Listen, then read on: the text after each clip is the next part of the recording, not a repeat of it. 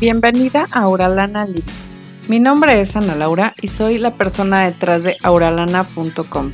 Mi deseo es mostrarte una nueva forma de relacionarte desde el entendimiento mutuo, de forma intencional y en profunda conexión.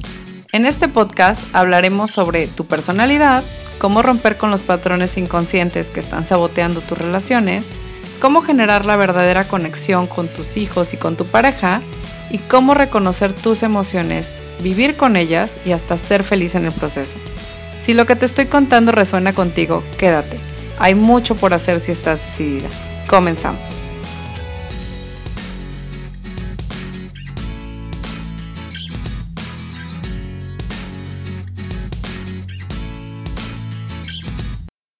Bienvenido a otro episodio de Auralana Living. Muchas gracias por acompañarme. Estoy súper, súper emocionada. Este es el primer episodio del 2019 y me encanta que estés aquí conmigo porque el día de hoy tengo un tema que te va a encantar. Se llama Los cinco lenguajes del amor, basado en el libro de Gary Chapman. Y te quiero contar de, esto, de estos cinco lenguajes porque es muy, muy importante. Esto es algo que puede causar desde ser consciente y que una relación se afiance o ser inconsciente de esta parte y que una relación termine y que termines diciendo no entendí ni por qué.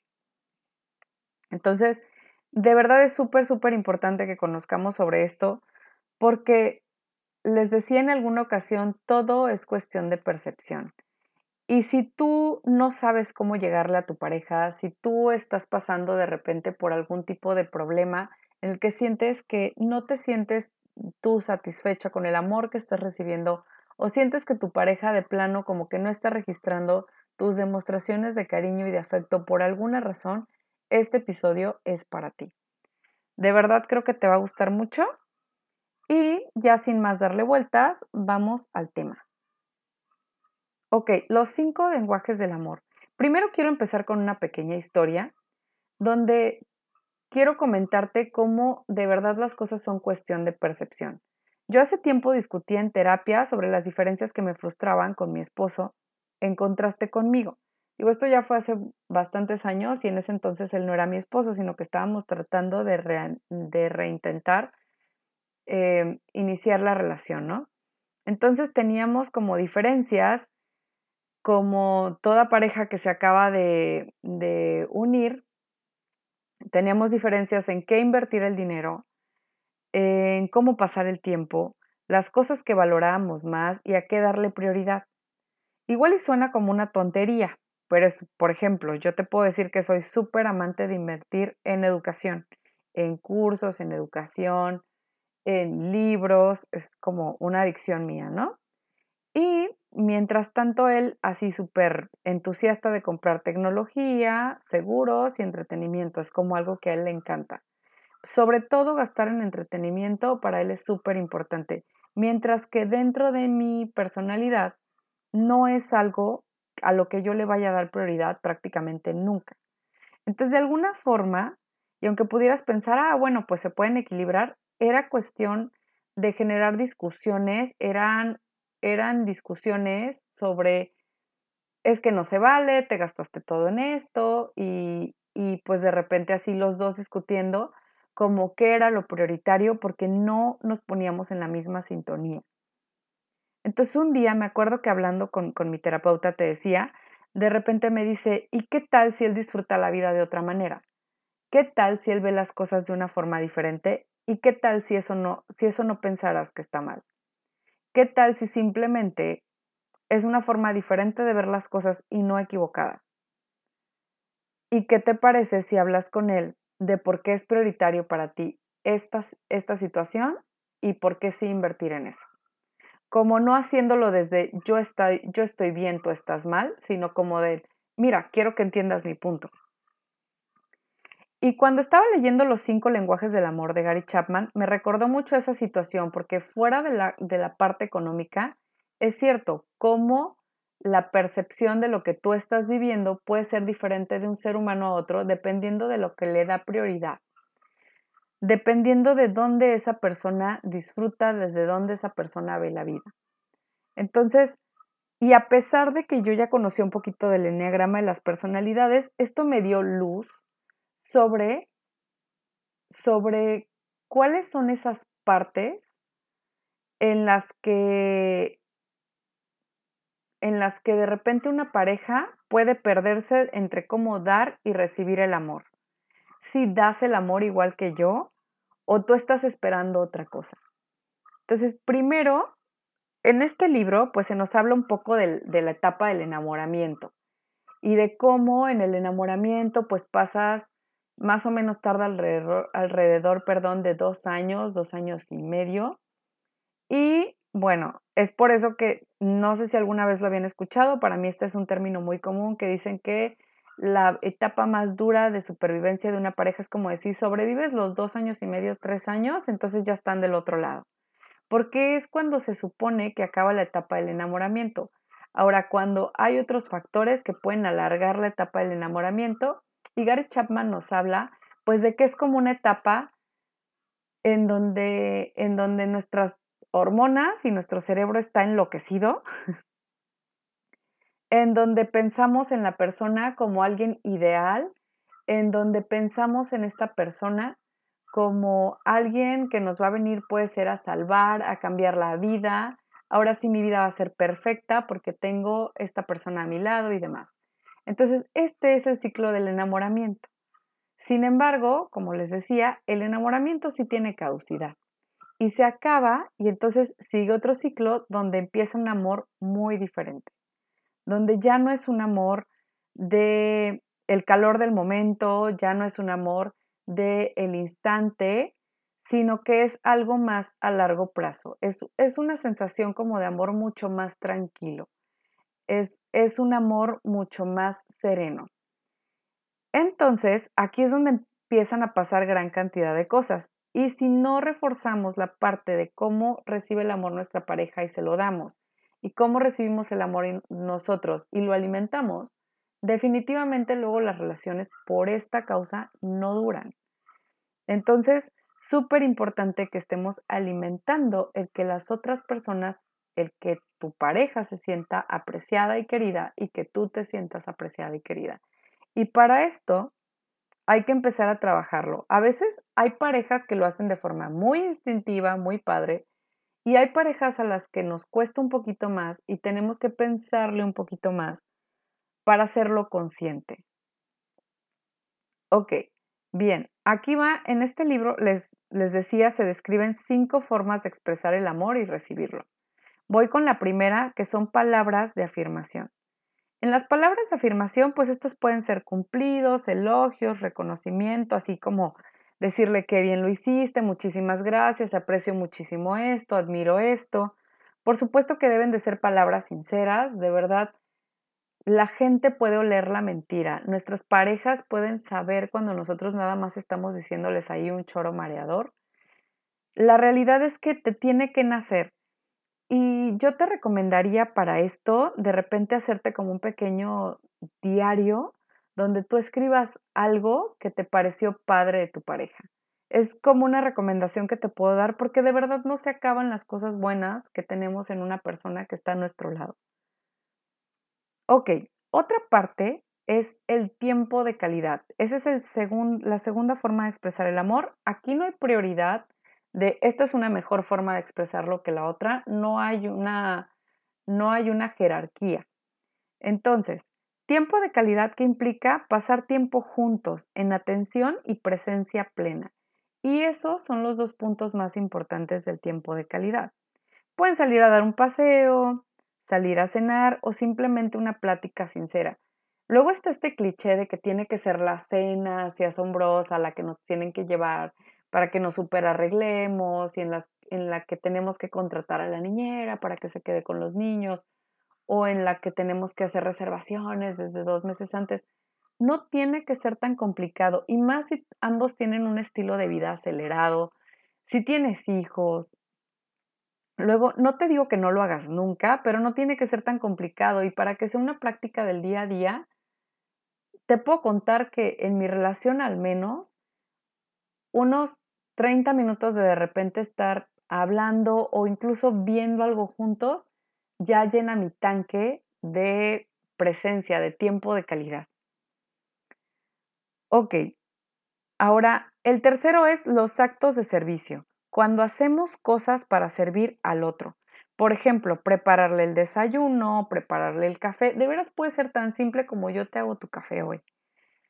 Tener una, eh, realizar un trámite, algo que tú sepas que lo va a aliviar cañón, que, que va a facilitarle la vida a esa persona. Eso es un acto de servicio. Puede ser de las cosas que te toca hacer, apoyar con un poco más en la casa. Porque yo sí creo que las, las responsabilidades del hogar son cosa de dos, ¿no? o de más si hay más personas eh, en, edad, en edad suficiente para poder ayudar con las actividades de la casa. Sin embargo, yo sí creo que si haces un poquito más, ese puede ser un acto de amor muy bonito para otra persona. El hecho de que tú digas, yo, yo preparo la cena, el hecho de que tú digas, yo te voy a evitar el via crucis de ir a recoger eso y yo estoy más cerca, mejor yo lo hago, es una forma de decirle al otro, pues te aprecio, te quiero, te amo, ¿no? Otra parte serían los regalos, ese es el cuarto punto. Es el, los regalos, pues cuando damos un, cualquier cosa, un detalle pensando en alguien a quien amamos. No tiene que ser, no tiene que costar el montón de dinero, no tiene que ser de una marca en específico, no tiene que ser lo que está esperando esa persona comprarse. O sea, no, no llegues con, Vamos, no, no te tienes que esperar a comprar el carro, pues. a llegar con las llaves de una casa. No te, no te tienes que esperar a eso. Lo que pasa luego con los regalos es que luego nos esperamos nada más cuando sea el cumpleaños, nada más cuando sea el aniversario, nada más cuando sea Navidad. No te tienes que esperar.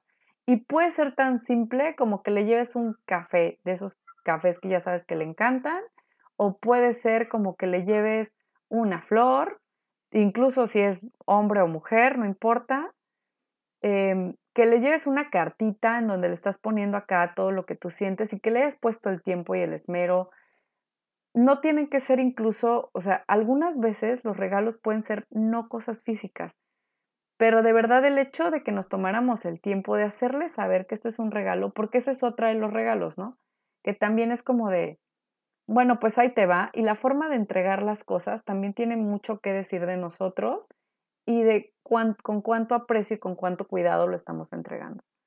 Entonces puede ser una pluma, puede ser ir a algún lugar y no tiene que ser, o sea, vamos, puedes llegar y decirle, este es un detalle que yo quise tener contigo, esto es algo que yo te quise dar a ti.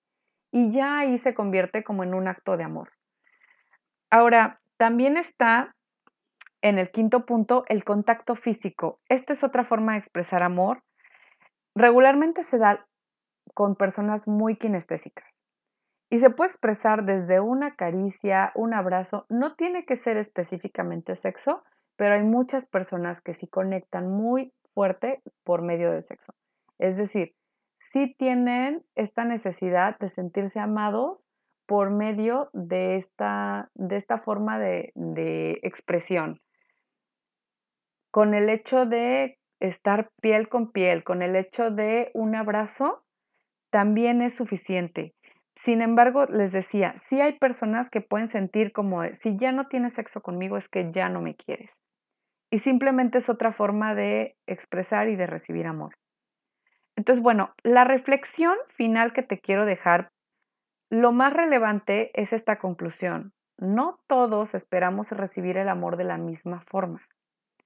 Si no es la correcta, podemos no registrar ni siquiera las demostraciones de cariño de otra persona. Hay personas que nos pueden llenar de regalos y dice sí, como sea, porque no es la forma en la que esa persona registra que le están dando amor, no es la forma en la que esa persona quisiera siquiera recibir el amor tú puedes llenar a una persona de regalos o tú le puedes dar mucho tiempo de calidad a una persona y que esa persona te diga, ¿y?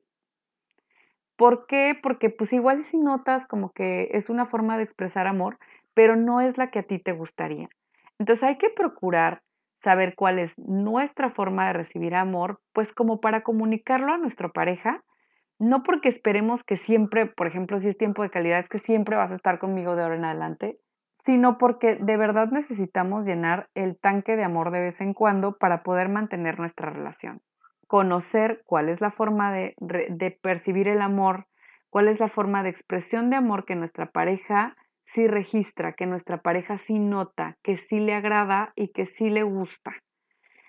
Y de esta forma nosotros también asegurarnos de constantemente estarle haciendo saber a nuestra pareja que sí va a recibir ese amor de nosotros, que sí va a recibir esa forma de aprecio de nosotros. Porque la verdad es que al final del día el ser humano sí quiere ser amado, sí quiere estar en conexión con otra persona. Entonces, de verdad no se nos puede pasar. Ponte tú que tu tendencia natural va a influir en, cómo tú percibes el amor y cómo crees que debe ser dado. Pero es como quien compra un regalo pensando en sí mismo y no en a quien lo va a entregar. Realmente es súper importante pensar en que la, la forma en la que esa persona recibe el amor es la forma en la que nosotros debemos de expresarlo para hacerle sentir que de verdad está en una relación, que, en esa, que esa relación sigue viva y que está en conexión. También te quiero hablar de lo que socialmente nos han dicho.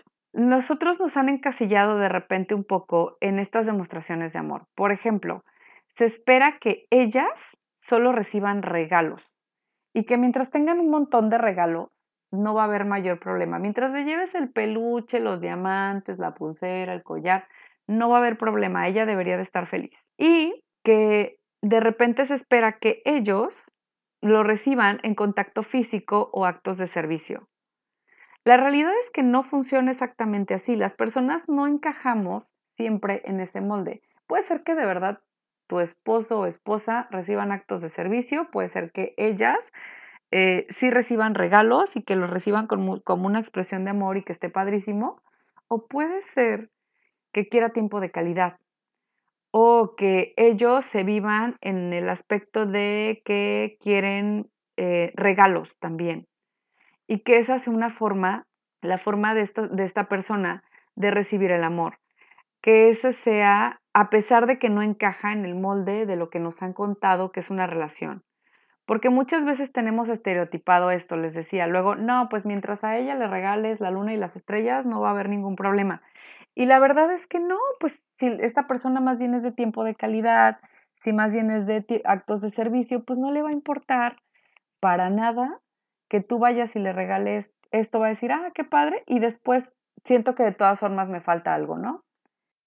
Otra parte importante del libro es tu lenguaje del amor puede ser que seas bilingüe. Esto es que, por ejemplo, a ti te muevan las palabras de afirmación y el tiempo de calidad. Todo el tiempo. Es decir, que tú puedes ser que seas de palabras de afirmación de vez en cuando y tiempo de calidad y que ambos, ambas cosas te hagan sentir amado. Eso puede suceder. Es decir, no te tienes que casar con que, bueno, yo como tiempo de calidad, pues no, ya no quiero ningún regalo nunca y eso no me hace feliz y ya te lo había dicho. La verdad es que no tiene que ser así. De repente puede ser que dos cosas te puedan hacer sentir amado. Y no tiene que ser la combinación que te acabo de decir, puede ser cualquier cantidad de combinaciones que surjan de entre esos cinco formas de expresar amor. Igualmente tu pareja puede ser que así lo viva. Eh, no sé, de tiempo de calidad y regalos o actos de servicio y contacto físico. Pudiera ser cualquiera de esas. Y simplemente es cuestión de, les decía, lo importante aquí es sintonizar a nuestra pareja qué le gusta para nosotros poder brindárselo y estar conscientes de qué es lo que nos gusta a nosotros para poder expresar lo que nosotros queremos recibir. Y es muy importante ser bien claros. Yo creo que de repente pecamos de no querer decir lo que realmente queremos. Él debería de saber. Y dice, sí, pero si no sabe, pues tú díceselo. O ella ya debería de saber a estas alturas. Sí, claro, pero si no lo ha entendido, ¿qué tal si se lo dices claro y directo? Otra cosa que Gary Chapman afirma en este libro es que cuando tú empiezas a hacer actos de amor por una persona, incluso sin que sean recíprocos, al principio esta persona después quiere realizar actos de amor contigo, es decir, tener también estas atenciones para contigo. Y hay que dar chance de que ese tipo de cosas sucedan, porque muchas veces estamos esperando dar algo para que nos den de inmediato algo de regreso y la verdad es que no funciona así.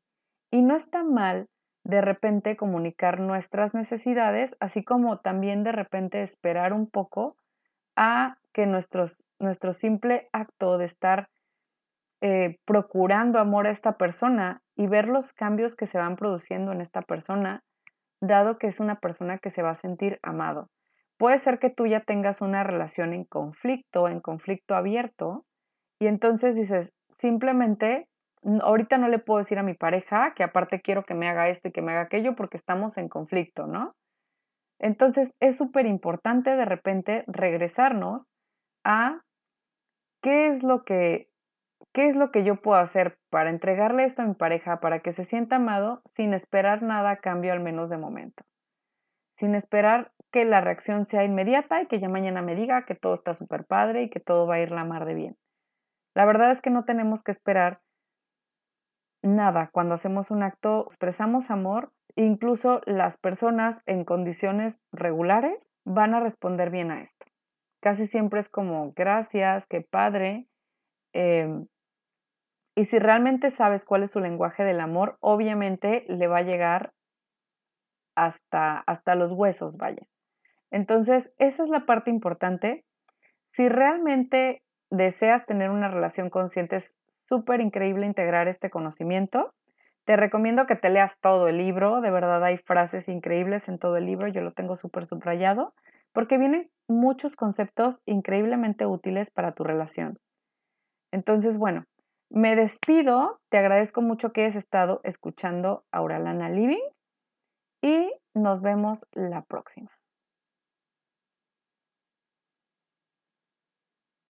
Gracias por escuchar y te voy a pedir que si este episodio te gustó, lo compartas y nos dejes una valoración positiva en iTunes. No sabes cómo, me ayuda. Además, si quieres recursos gratuitos, están en mi blog auralana.com gratis. Esa es la página donde puedes encontrarte todos los recursos gratuitos que tengo a tu disposición. En el día a día me puedes encontrar en arroba auralana, donde te comparto allí como un poquito más de cómo es realmente vivir esta vida de conciencia y pues otras cosas que son como más personales.